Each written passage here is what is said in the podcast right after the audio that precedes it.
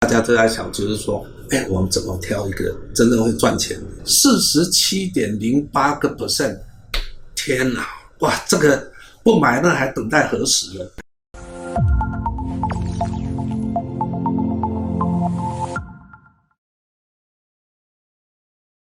大家好，我是怪老子。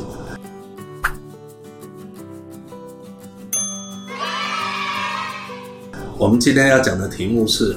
挑高值利率的股票就一定会赚钱吗？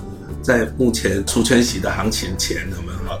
大家都在想，就是说，哎，我们怎么挑一个真正会赚钱的？然后大家喜欢挑高值利率的，好像高值利率这个听起来就好像是定存一样哈。啊，我们先姑且不谈，我们先把值利率它的定义是什么？我们先把它弄清楚。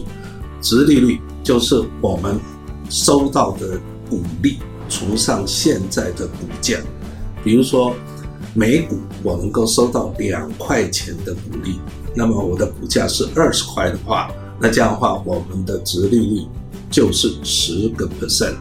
哇，听起来好像是定存十个 percent，那多吸引人啊！问题是。哎，这两块钱的股利有没有？好，不见得都是现金哦，有的部分是现金，有的部分是股票。你拿到股票，只有你的那个股数增加，你口袋里一毛钱都没有增加哈啊！所以这个部分呢，我们如果把它放下，如果只是看收到的现金股利除上现在的股价，我们就称为叫做现金殖利率。接下来。我们就来看说，好，好像这样子，那我们是不是就挑殖利率越高的越好？基本上是没错。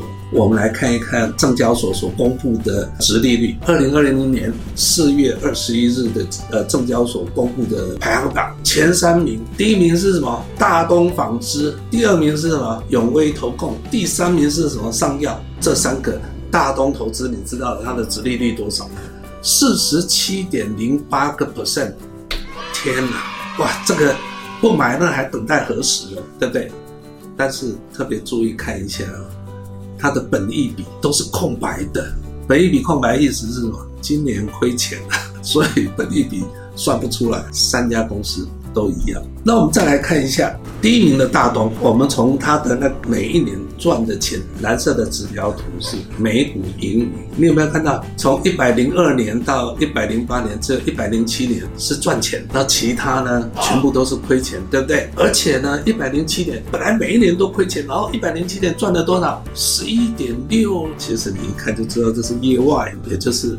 不知道是卖了股票还是土地了，卖了以后刚好有笔钱，所以呢，他才配。但是他的配的其实他也只是配零点四的现金，其他的二点几是股票的股利。我刚刚已经讲过，那是虚的。所以我们今天来看，就是说那么多年来就只有一年它有配息，而且它的股利呢会很高，而它的股价因为这没有人要，所以股价很低，所以它的殖利率就变得超高。这样子有什么用呢？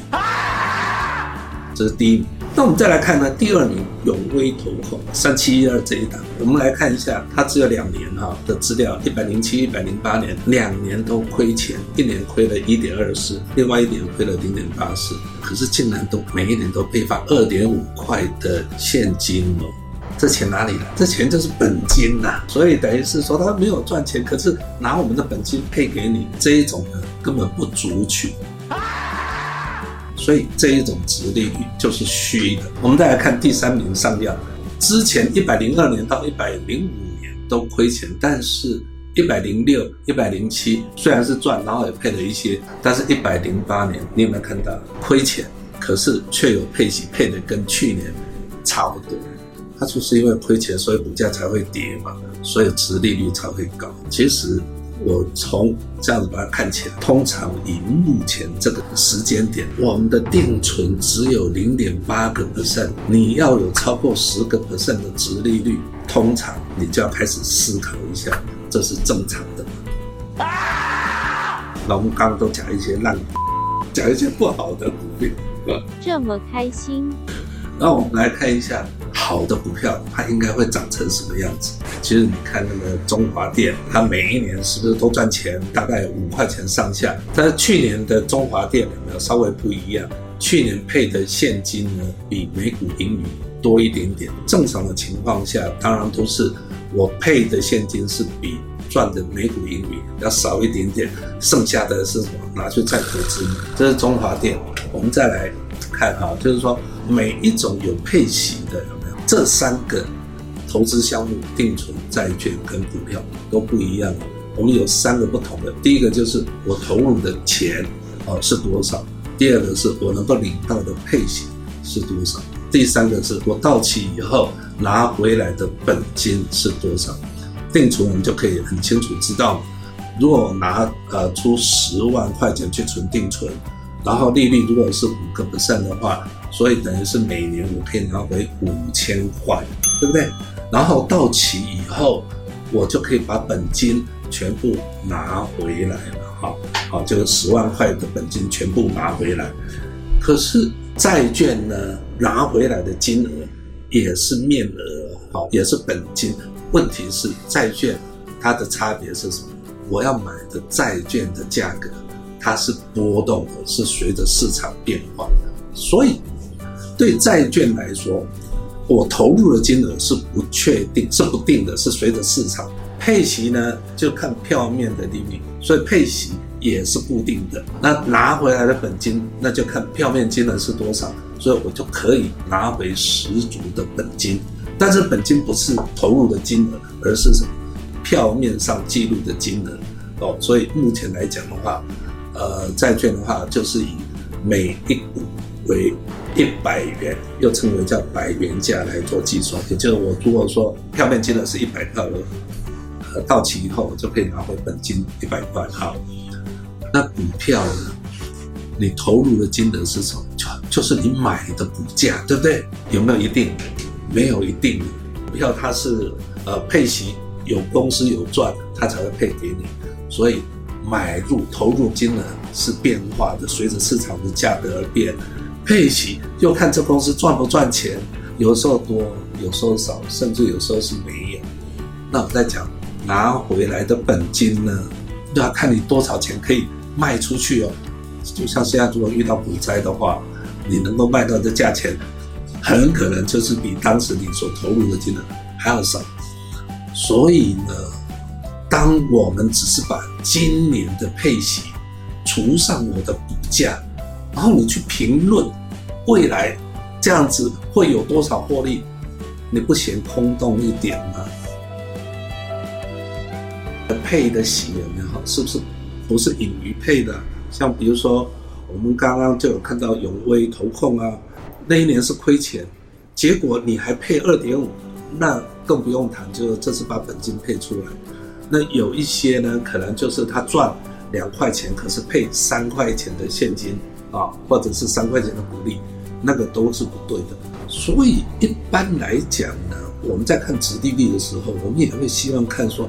它整个配出来的配出来的那个呃比例重比例如果是多，代表是什么？这公司的再投入是不是少？再投入少的意思是什么？明年赚的钱就不会成长嘛。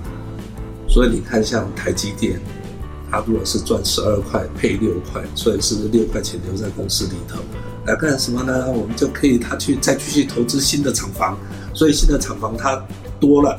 它的赚那个营收是不是就多，盈余就会多，所以就是会比较高成长。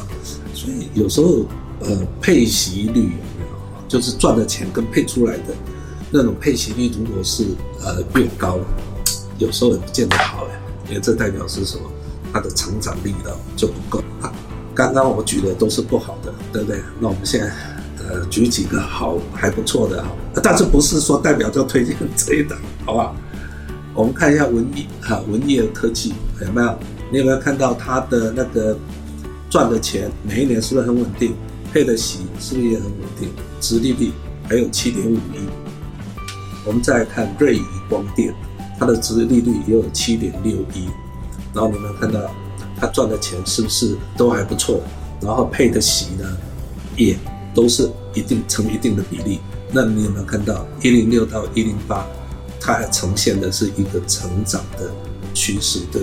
不过这是年度的，我们如果还还要再细看，就是它的季度。OK，所以大家已经看到了，对不对？